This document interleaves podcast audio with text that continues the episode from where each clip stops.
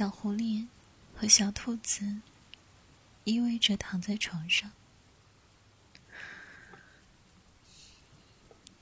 后来啊，那只小虫一下子就被母鸡吃掉了。小狐狸正在给小兔讲着故事，狐狸尾巴有一搭没一搭的轻轻拍着小兔子。小兔迷迷糊糊的，快要睡着了。虽然小兔子现在迷迷糊糊，但天马行空的小脑袋里总是装着些奇奇怪怪的小问题。小兔脑海中突然蹦出这么一个问题，对小狐狸问道：“小狐狸，要是你遇见了比我更好的兔子，你会喜欢它吗？”小兔按住了小狐狸的尾巴。小狐狸显然习惯了小兔这样突如其来的问题，而且，要是问题没有得到解答，小兔可不会那么轻易的睡去。小狐狸察觉到了，这是一个回答不好就会引出一系列的大问题。小狐狸把尾巴收回去，反手抱住小兔。又开始认真的解释起来。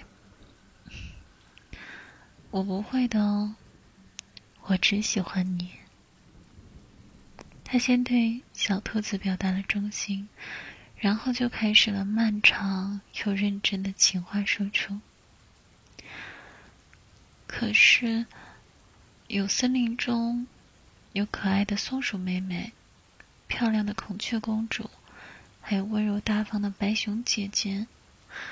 小兔还没说完，我们以后还会遇到很多让我们感到新奇又陌生的小动物，它们可能都很出色。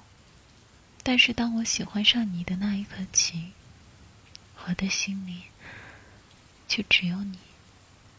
你看，星星很多，但月亮只有一个，你就是我的那个月。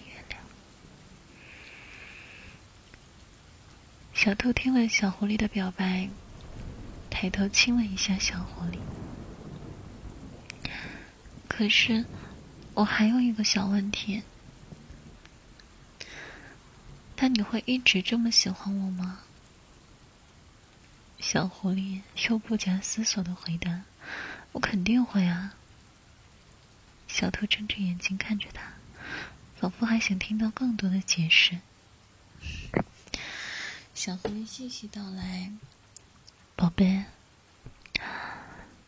虽然我们一起生活了那么久，可我们每一天发生的事情都是不同的。你今天因为什么事儿开心？昨天又因为什么事儿不高兴？今天穿了什么样的衣服？明天换了什么样的视频？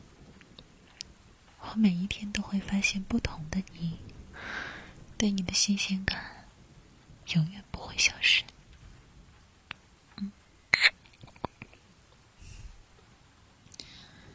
小狐狸低头亲了亲小兔的脸颊，就像我昨天想不到你今天又会有哪些奇怪的小问题一样，永远都在遇见新的你，又重新爱上新的你。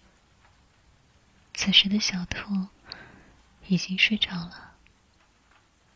好像他已经知道了想要的答案。晚安。